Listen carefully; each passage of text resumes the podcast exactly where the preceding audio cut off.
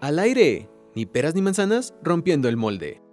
Hola, ¿qué tal? Muy buen día, feliz lunes para todos. Bienvenidos nuevamente a este podcast que se llama Ni para ni manzana rompiendo el molde. Eh, un gusto saludarlos como siempre y pues bueno, un saludo también para todos los que nos están viendo en nuestra transmisión en vivo a través de Facebook y a todos los que nos escuchan en Spotify, pues sean bienvenidos nuevamente. Yo soy Citlali Lara y pues conmigo, como siempre, mis compañeras. Hola, buenas tardes ya. Buenas tardes. ¿Cómo están?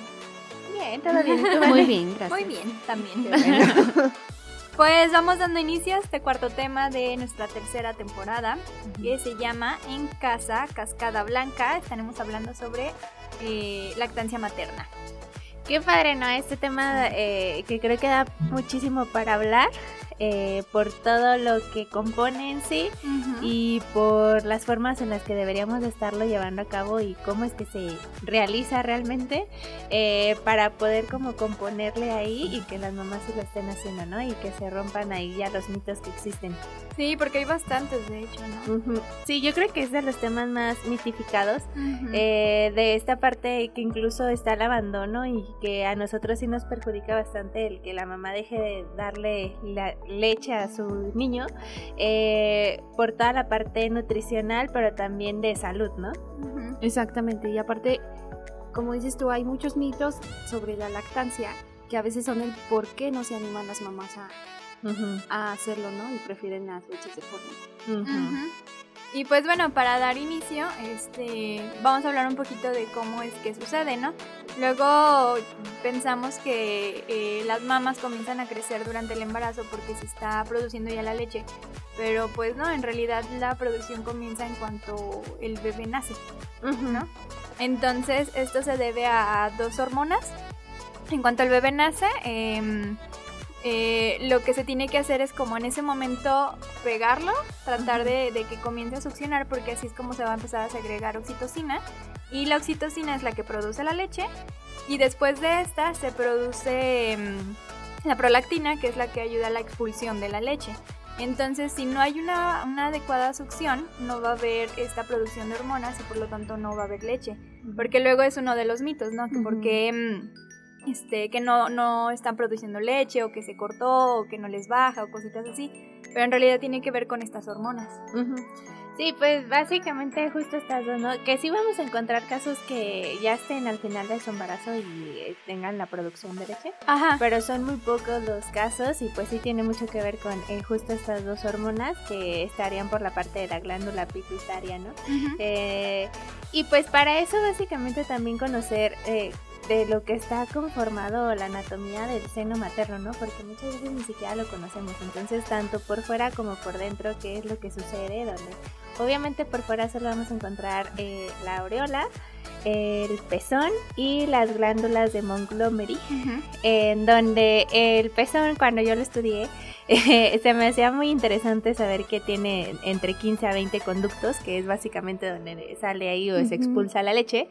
Y ya por dentro, pues básicamente saber que existe el seno eh, lactífero o galactófero, los conductos igual lactíferos o galactóferos, los alvéolos y eh, los nervios y el tejido graso. ¿Por qué es importante? Porque luego eh, desde aquí empiezan los mitos, ¿no? De, de saber o decir las mamás, es que mi pecho es chiquito y entonces a lo mejor por eso no tengo tanta producción de leche.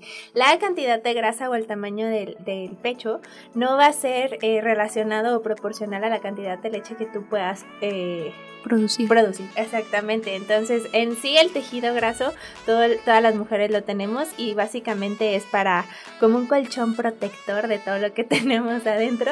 Y lo que nos va a ayudar a la producción de leche sería la parte de los alvéolos, que es ahí donde se forma, pero a través de los nervios donde está la prolactina, que como decía Vane, manda una señal al cerebro para que se forme la leche, bla, bla, bla. Y eh, la oxitocina es la que ayuda a que se aprieten esta parte de los alvéolos eh, para que pueda a- ahí bajar la leche, baja por los conductos lactóferos, llega hasta el seno lactófero que es justito atrás del pezón. Eh, y ahí se almacena un poquito la leche, ¿no? Entonces por eso es que las mamás a lo mejor a veces suelen derramarse un poquito porque digo, la producción continúa, continúa. Este, y ya una vez que el niño esté listo para comer, pues bueno, solamente despegarlo y con la oxitocina se ayuda a esta expulsión, ¿no? Sí, de hecho durante el primer trimestre del embarazo es donde eh, se forma, bueno, se hace este proceso de mamogénesis que es donde se va formando, ¿no? Todos estos, o sea, como que van creciendo y así. Por eso, este, en el primer trimestre pues sienten como el pecho un poquito duro y, con dolor porque es precisamente esta etapa. Y ya en el segundo, del segundo al tercer trimestre es un proceso que ya se llama lactogénesis este, 1, que es donde ya va a empezar como el pre a que se forme la leche, ¿no? Y el, siguiente es lactogénesis 2, que es a partir del nacimiento, que es donde ya se está haciendo la formación de la leche por medio de las, hormonas. Sí, y esta parte de, como les decía, de conocer el, seno tanto por fuera como por dentro, porque igual por fuera, eh, una de las características que sucede cuando ya estamos en lactancia es que... Eh, la aureola crece. Y para nosotros es importante conocer el tamaño de la aureola porque, digo, hablando ya un poquito más en temas como el agarre correcto, estamos enseñándole a la mamá que el niño tiene que abarcar toda su boquita la aureola. Entonces, si tú piensas que se queda como con el mismo tamaño de siempre, pues no, o sea, que es un tamaño muy grande, ajá, entonces... Y se oscurece. Exactamente, entonces hay que saber que el niño tiene que tener la cantidad de boquita realmente bien abierta para que sí alcance a agarrar toda esta parte de eh, la aureola y no esté lastimando a su mamá. Y las glándulas de Montgomery que... Mm, desgraciadamente la mayoría de las mujeres las suele confundir con granitos y las apachurra.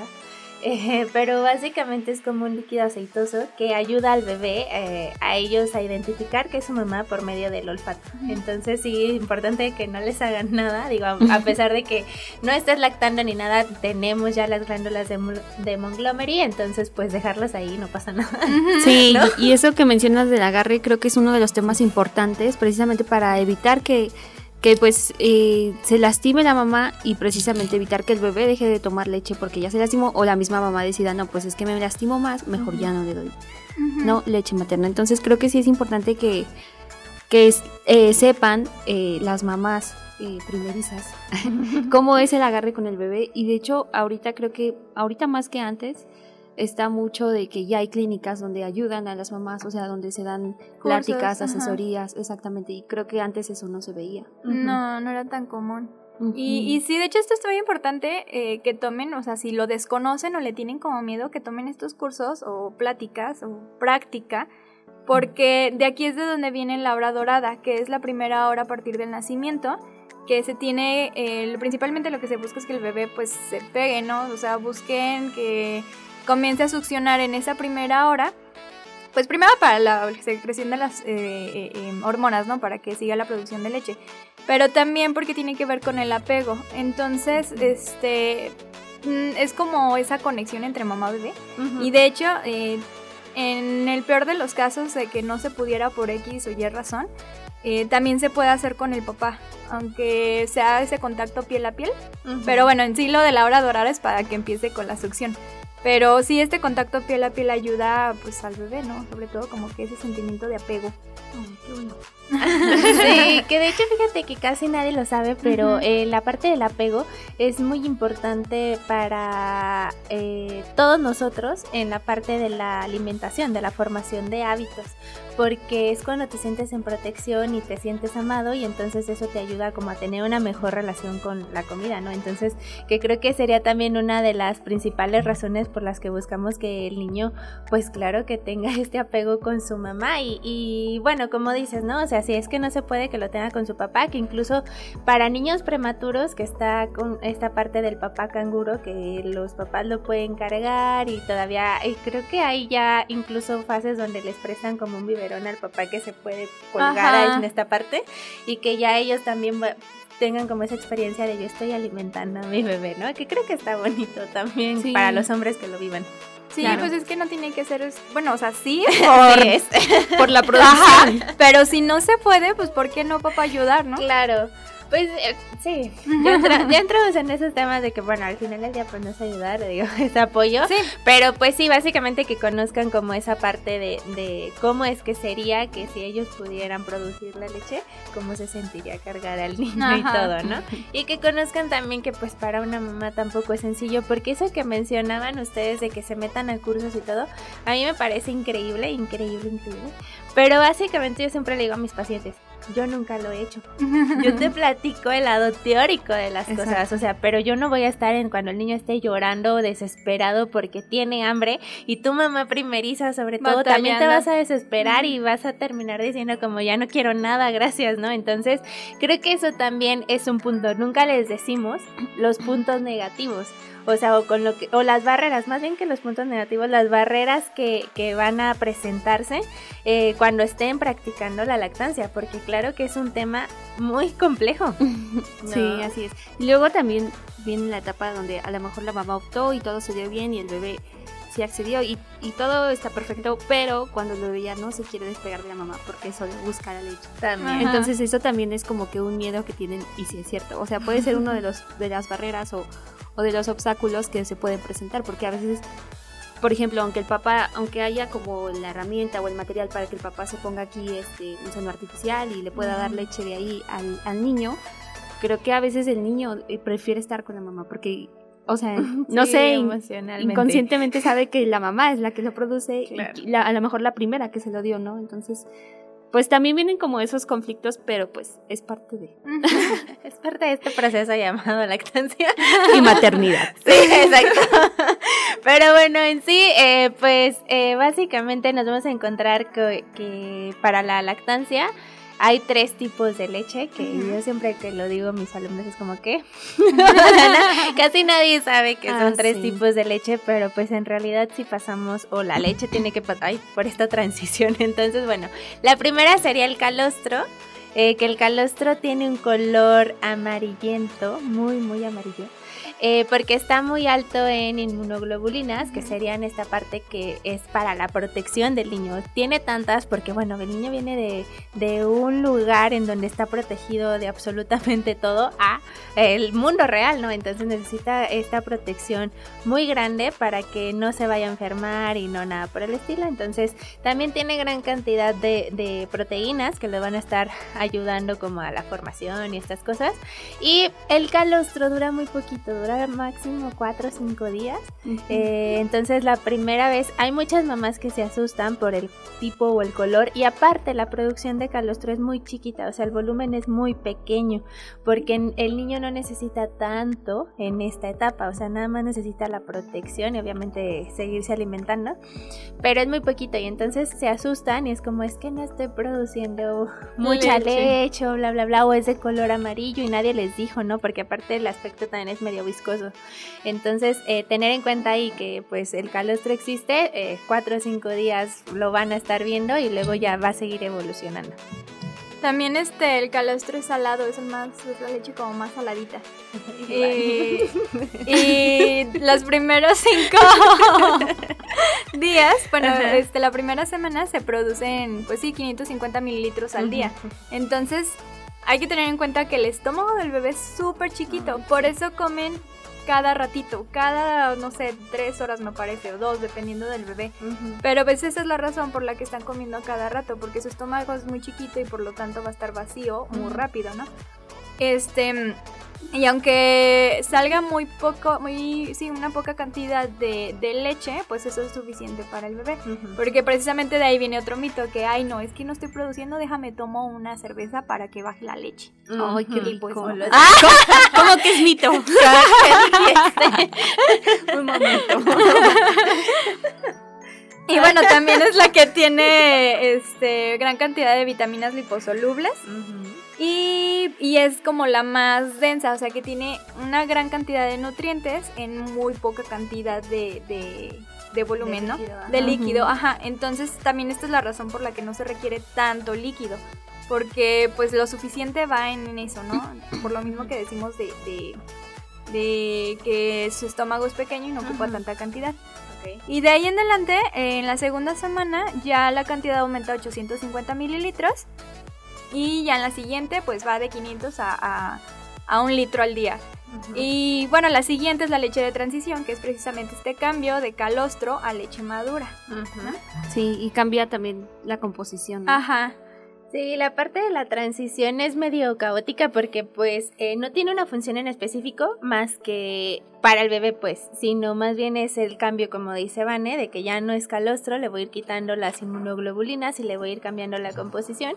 Y vamos a ver que la proteína tampoco ya no está tan elevada, sino ya va a tener un poquito más de grasa y va a tener un poquito más de carbohidratos, porque ya entramos en una etapa en la que el niño ya necesita o requiere ya también aumentar su peso, ¿no? Entonces, eh, esa parte también eh, va, se va a ver nada más el cambio solamente en esa parte de composición hasta llegar hasta la leche madura y la leche de transición más o menos dura hasta el día 10.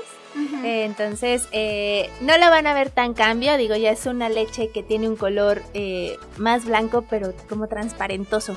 Como, yo le digo que parece agua de horchata, porque no es la leche leche, pero sí ya es blanca, o sea, pero se ve más acuosa. Sí, y mm, esta leche, bueno, la, ventaja, bueno, que es uno como de los beneficios, es que la leche se va a adaptar a las necesidades del bebé. Entonces también, aunque esté en leche madura, puede llegar a cambiar un poquito su composición, porque si el bebé está enfermo, eh, digamos que hay como unos sensores que lo van a identificar y la leche empieza a cambiar para combatir o ayudar a combatir al bebé este, la enfermedad, ¿no? Entonces eso también es como wow, es de lo más bonito, ¿no? Porque se adapta a lo que el bebé necesita. Qué bonita es la naturaleza. Sí. Y sí, bueno, ya en la etapa madura precisamente aumenta el contenido de agua, lo que nos ayuda mucho también a que el bebé esté hidratado. El bebé no necesita tomar agua extra porque ya la leche provee hasta eso, ¿no? Entonces eso está muy padre también, pues como dices tú, disminuye la cantidad de proteínas a un gramo nada más por cada 100 mililitros. Y algo curioso es que según yo, tiene menos hierro que, la, que aunque la leche de vaca, pero la absorción es mejor, ¿no? Entonces, pues sí, está muy padre, porque aunque no parece ser que no tiene los nutrientes suficientes, pero la absorción es muy diferente. En Entonces es suficiente. Exactamente. Entonces la cantidad de hierro para evitar la anemia, pues es suficiente para el bebé. Sí, de hecho, ah, perdón. Adelante. Eh, hay mucha controversia en esa parte, ¿no? Porque luego las leches de fórmula, por eso te dicen como, no, pero yo estoy fortificada con hierro, pero sí ya está súper bien comprobado que la absorción para la leche materna de eh, hierro exactamente es aproximadamente el 48-50%. Para la de vaca estamos hablando como de un 10-15%, pero la de fórmula es un 4% solamente, o sea, aunque esté fortificada y todo lo que tú quieras, pero su absorción es solo de un 4% entonces el niño sigue corriendo el riesgo de eh, poder tener alguna anemia o así, eh, solamente porque le estoy decidiendo dar leche de fórmula, ¿no? Eh, un poquito de desventaja, lo que también se ha comprobado es que la leche materna es baja en vitamina K, entonces solamente creo que es esa vitamina la que viene en deficiencia, pero de ahí en fuera contiene todo, todo, todo lo que el niño requiere para su crecimiento y desarrollo adecuado. Sí, además ahorita que mencionabas lo del agua, eh, sí es muy importante que no le den agua, por lo menos en los primeros seis meses, lo único que debe consumir es leche materna. Sí. Porque eh, luego les dan agua y lo que van a ocasionar es que el bebé se llene y ya no quiera pues tomar leche. Entonces, de cierta manera, pues no le están dando lo que en realidad necesita y puede llegar a desnutrirse. Ya hablamos en un periodo muy largo de hacer esto. Pero pues de todas maneras, o sea, no es bueno que lo hagan porque sí le están llenando el estómago con, con agua y no, no con lo que realmente requiere. No con los nutrientes, porque al final el león que el agua nos va a ayudar a hidratar al niño, pero y lo demás. No tiene nada, nada más. El niño no, no está comiendo absolutamente nada más que la leche, entonces sí es importante esa parte. Eso y los test, ¿no? Que luego se les suele dar un chorro de test porque tiene cólico, de verdad no lo hagan.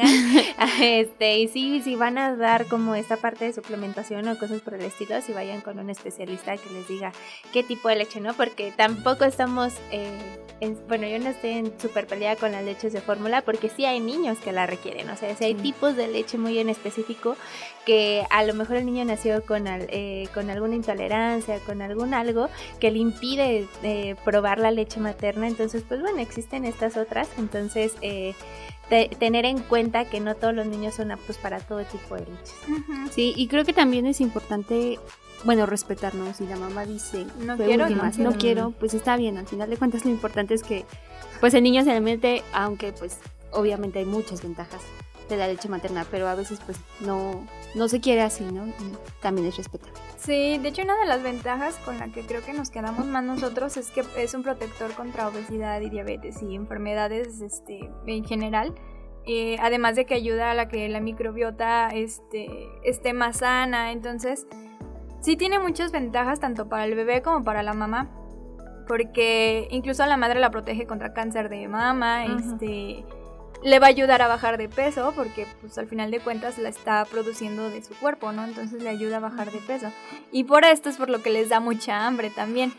Entonces, este al final de cuentas eh, va a ser muy benéfico para todos, incluso hasta para la economía y el medio ambiente, porque pues obviamente es más económico amamantar que comprar leches de fórmulas que son carísimas.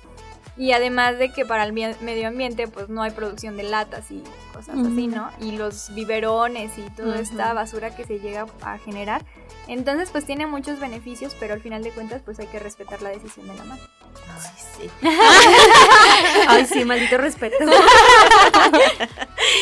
es cierto, no, o sea, es que a veces a lo mejor nos metemos tanto en la burbuja de no a fuerza tienes tiene que, que ajá. Pero tienes toda la razón, nos olvidamos de eso de que a lo mejor la mamá no quiere o ya lo intentó y le dolió un chorro o lo que fuere. Entonces nosotros tenemos la información, creo que tenemos, creo que justo en este tema tenemos hasta de dónde defender absolutamente de todo, porque luego es como, pues es que tengo el pezón invertido. Ah, bueno, pero existen las pezoneras, ¿no? o sea, ah, es que me agrieté. Ah, bueno, es que no estabas con el agarre correcto, pero te lo enseño. O sea, como que todo, tenemos esta parte de, de todo defender. Sí, solucionamos todo lo que tenga que ver con lactancia porque es como nuestro alimento eh, predilecto de oro. de oro, tal cual, ¿no? Entonces eh, siempre lo vamos a estar defendiendo, pero bueno, claro, aparte de tu parte sí. del respeto. pero aparte, obviamente como nutriólogos vamos a preferir y recomendar siempre la lactancia materna, las fórmulas, ¿no? Ya la decisión que tome la mamá, eh, pues ya es su decisión. Exactamente. Ya es su problema. Como me decía mi mamá, haz lo que quieras. sí, así, justo así. Entonces, bueno, eh, eh, parte también de los beneficios pues también para el niño, ¿no? Que le va a ayudar a, esta parte del crecimiento y desarrollo adecuados en, en, todos los sentidos, nivel cognitivo, nivel físico, etcétera. Los va a ayudar, como decías, en un futuro que eso casi no se conoce, eh, que sea más difícil que ellos puedan desarrollar alguna obesidad, alguna diabetes, que eso también está muy, muy bueno. Para las alergias Poder, ajá, poder disminuir todos estos niveles, ¿no? Que son tan altos en nuestro país que creo que vendrían buenísimo. Y yo creo que donde nos hace más falta atacar sería la parte social a pesar de mm. toda la campaña que existe, hay muchísima gente que dice, ¿cómo puedes alimentar a tu bebé?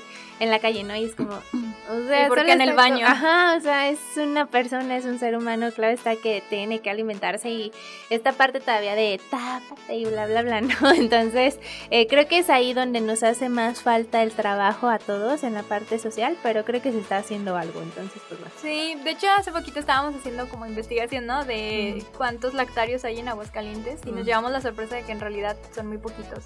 Así en espacios públicos no hay. Hay en algunas universidades, hay en algunos este mm, eh, instituciones de gobierno, en eso sí me parece que hay en varios, pero fuera de eso no, y estaba viendo por ejemplo en Guadalajara sí hay centros comerciales que sí cuentan con un lactario, entonces también hace falta cambiar eso aquí. Sí. Ay, sí, Aguascalientes bonito. Creo que nos hace mucha falta, ¿no? Eh, estos cambios, pero bueno, esperemos que pronto podamos hacer eh, conciencia un poco más fuerte allá afuera eh, y no solamente que se quede con la información, sino que realmente se pueda reforzar con las prácticas y, demás. Oye, Citlali, platícanos tú sobre el agarre correcto, correcto, porque creo que eres la que más este, experiencia tiene porque como eres en madre, tema, ¿no? ¿verdad? Nada, se crean. Eh, pues el agarre correcto, eh, muy sencillo de explicar, creo yo. Por eso les digo, siempre digo como, ay, es bien fácil, pero pues realmente no lo he llevado a cabo. Eh, básicamente hay que hacer que el niño y la mamá estén cómodos, antes que nada es eso. Por eso siempre se le pide a la mamá que busque una postura y una posición en la que ella esté cómoda y la mayoría es siempre acostada, ¿no? hay un chorro de, de posturas que puedes tener al bebé con el balón de rugby, el bebé la cuna una, bla, bla, bla, hay un montón. Este, y con eso eh, hay que hacer que el niño primero eh, digo, ya que sabes que va a comer y todo, eh, hay que despertar el interés y eso se hace con la parte olfativa. Entonces tienes que pasar tu pezón así como por la naricita del bebé para que él vaya abriendo la boquita. Entonces una vez que la esté abriendo hay que meter todo el seno, obviamente su lengua va por abajo con forma de cuna, a ese don como agarra el pezón, eh, y hacer que meta lo más lo más posible la parte de la aureola, porque el niño por comodidad solamente va a pescar el pezón. Eso va a ocurrir siempre, incluso aunque agarre toda la aureola, ustedes van a checar cómo con cada mamada va a ir bajando solamente hasta el pezón y ahí lo va a dejar. Y la mayoría de las mamás es como, ay, bueno, ya, pues ya, está Pero comiendo, eso es lo que ¿no? más lastima, ¿no? Eso es lo que lastima, o sea, porque si el, el niño está jalando solamente el chupón, no está exprimiendo los senos lactíferos, que es donde está la leche, y entonces se desespera y empieza a jalar y empieza a morder y bla, bla, bla, no por desesperación. Y es porque cuando- no sale. Exactamente, y entonces tiene esta parte de grietas esta parte que ya le abrió el niño, porque aparte hay niños ya que nacen con dientes, o sea, eso está bien loco. Entonces, esa parte que ya le abrió, ya le lastimó y obviamente la mamá no va a querer, ¿no?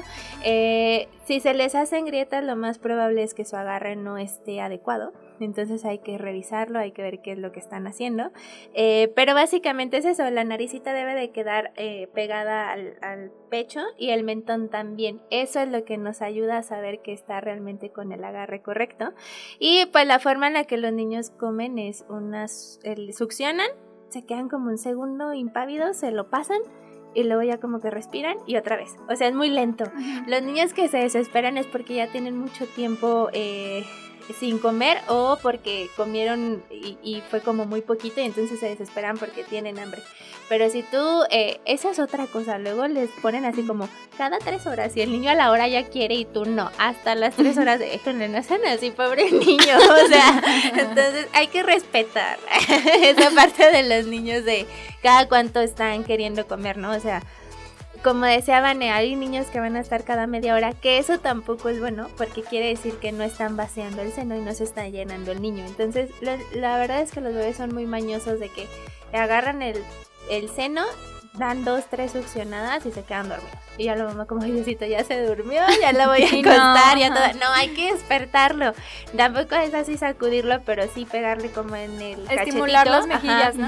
Ajá. Exactamente, y ya como que el niño se despierta y vuelve a comer, porque si no es cada cinco minutos, es muy desgastante para la mamá, para el niño y para todos, eh, no se va a estar llenando, entonces hay que como que vaciar todo el seno y luego cambiarlo cuando ya se vuelva a despertar, ¿no? Pero sí respetar, sí va a haber niños que cada hora van a estar comiendo y niños que a lo mejor se aguantan las tres horas. Lo que sí es que hay que vigilar que el niño, si pasan cuatro o cinco horas que no está comiendo, ahí algo está sucediendo. No es normal que el niño cada cuatro horas no coma algo. Digo, incluso tú como adulto, ¿no? A las cuatro horas ya te está dando hambre. Entonces, Y mayor razón con ellos. exacto. Entonces, esa parte también. Y pues listo, sería como solamente esa parte. Y fíjate que también hay algo muy importante con esto del tiempo, porque no, o sea, no se recomienda que sea menos de 5 minutos, porque Mm. en realidad a partir de los 10 minutos de succión es cuando empieza a salir los ácidos grasos. Entonces, por lo menos debería de durar 15 minutos.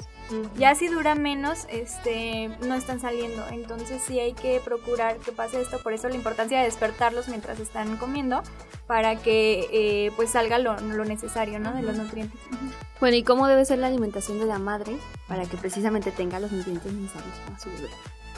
Pues en general lo que siempre decimos, ¿no? O sea, una dieta muy bien balanceada. Lo malo es que como les da mucha hambre, es muy probable que se vayan por lo primero que se encuentran y ahí es donde nosotros intercedemos y tenemos que buscar hacer ese cambio, ¿no? Yo creo que una de las mejores maneras es este siempre tener como fruta picada para que pues no sé, por lo menos usarla como colación si tienes hambre o buscar mm, este pues alimentos que sean pues nutritivos, o sea, obviamente te va a dar hambre y necesitas cubrir esa necesidad, pero no no irse por, por procesados, por bueno, por ultraprocesados o alimentos eh, pues que no son ricos en nutrientes como no sé, por lo general cuando tienes hambre lo primero que se te antoja es un pan, ¿no? Entonces evitar eso. Cómete el pan. Ajá. Sí, más en estas temporadas de frío, ¿no? Ujú. Ay, sí. Entonces, a las mamás. Yo lo digo como si. ya poco. Entonces, a las mamás lo que solemos recomendarles es eh, que deben de aumentar su consumo de agua.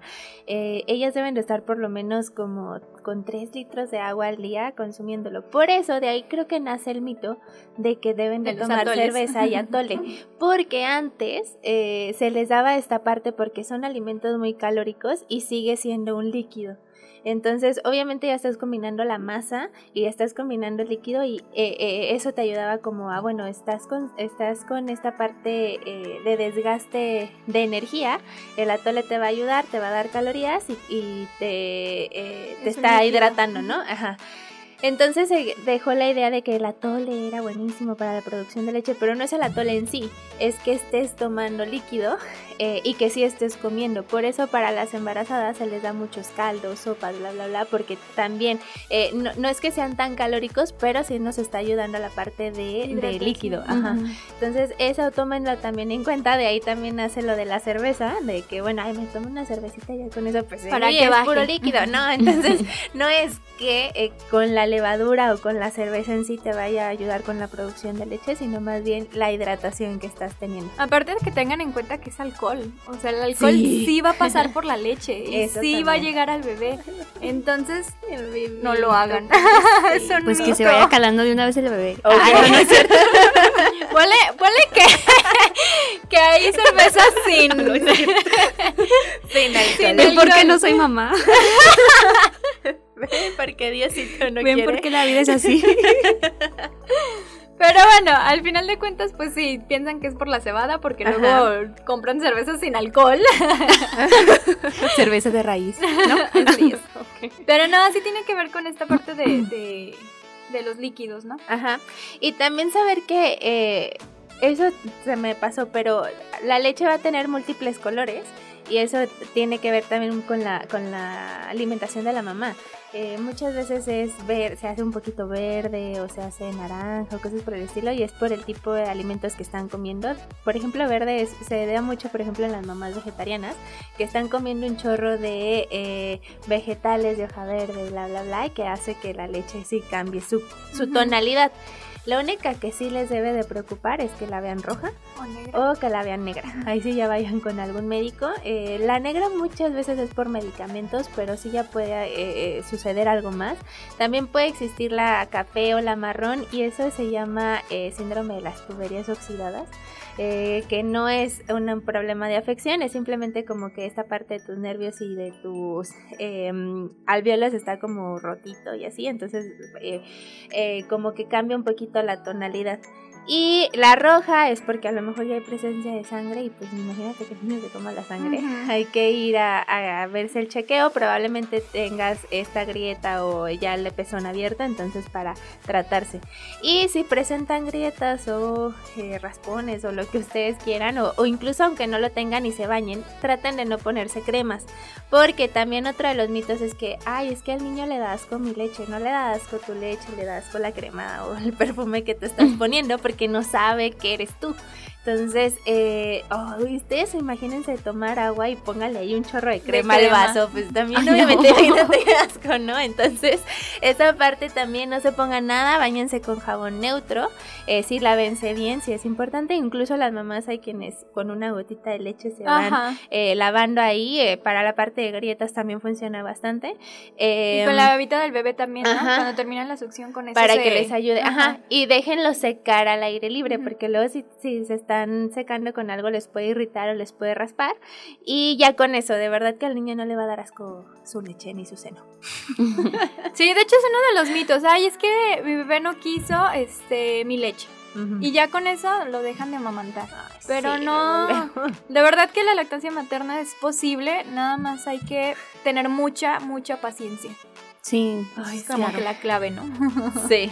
esa parte de la paciencia y sobre todo cuando son primerizas y aunque no lo sean, o sea, porque aparte de todo cada niño es diferente, ¿no? Entonces, eh, sí, el niño se va a desesperar, si ustedes se van a desesperar, claro que sí, o sea, por eso les decía, casi nunca los especialistas hablamos del otro lado, pero también es todo un tema de saber que el niño está harto y que tú no sabes cómo ponerle el pezón y el agarre y bla, bla, bla, pero se puede. Hay mamás que lo han hecho hasta por dos años, entonces eh, esa parte también, ah, que incluso sí se puede, ¿no? O sea, tú decías mínimo seis, ah, eh, seis meses de pura lactancia, y luego ya empezamos con alimentación complementaria y eh, se pueden ir hasta los máximo dos años, en donde la OMS dice que a los dos años todavía puede consumirlo. Después de eso ya no hay estudios que digan que hay beneficios o en contra, hay mamás que yo conozco que hasta 3, 4 años lo siguen lactando, pero eso ya es decisión de la mamá y del niño. O sea, ya, ahí ya no juzgamos. ¿Quién es uno para juzgar?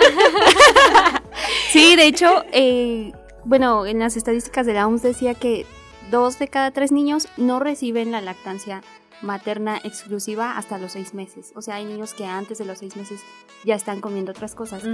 Y también está la otra cara de la moneda, que hay niños que después de los cuatro años siguen eh, alimentándose de, la leche materna. Y no solo aquí en México, en otros países donde el hambre es mayor.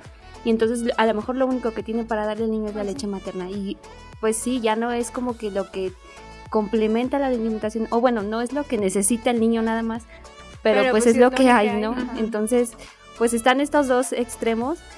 Pero sí, la lactancia materna es muy bonita. en conclusión. En conclusión. muy bien, pues hablemos de cosas tristes. ¿Algo más que quieras agregar, Vani? Pues no, nos quedamos con, por favor, inténtenlo, sean muy pacientes. Este, si da hambre, pues buscar alimentos saludables, no, no hay cualquier cosa y no le crean a los mitos.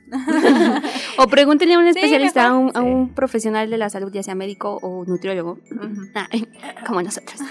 Eh, pero pues para estar informados y no creernos todo lo que vemos en las redes sociales o lo que nos dice la vecina o, la tía, porque a veces también eso es la mamá y la abuelita la que pasa la información. Y la suegra. Y entonces hay, exacto, sobre todo la suegra. Ah, no, no. Todos los que ya tienen experiencia van a llegar. Yo creo que es uno de los peores este problemas que tienen que pasar las, mm, no sé, las mamás, ¿no? Y más si son primerizas, tener que aceptar o, bueno, tener que escuchar, todas las recomendaciones de la a mí me funcionó. Exactamente. Y al final de cuentas, pues sí, le funcionó a ella, ¿no? Pero pues o en ese entonces era así, pero no había esta información. Exacto. Entonces, pues sí, los invitamos a que se acerquen más a este tema.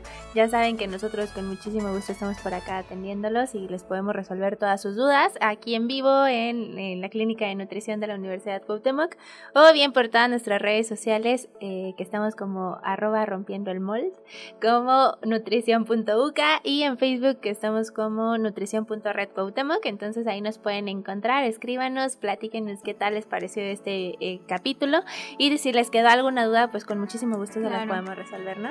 Y pues bueno, chicas, un gusto como siempre, nos vemos el siguiente lunes con el tema de la vista nace el amor. Hablaremos de los pick eaters. Perfecto. Entonces nos vemos el siguiente lunes. Muchas gracias a todos. Adiós. Bye.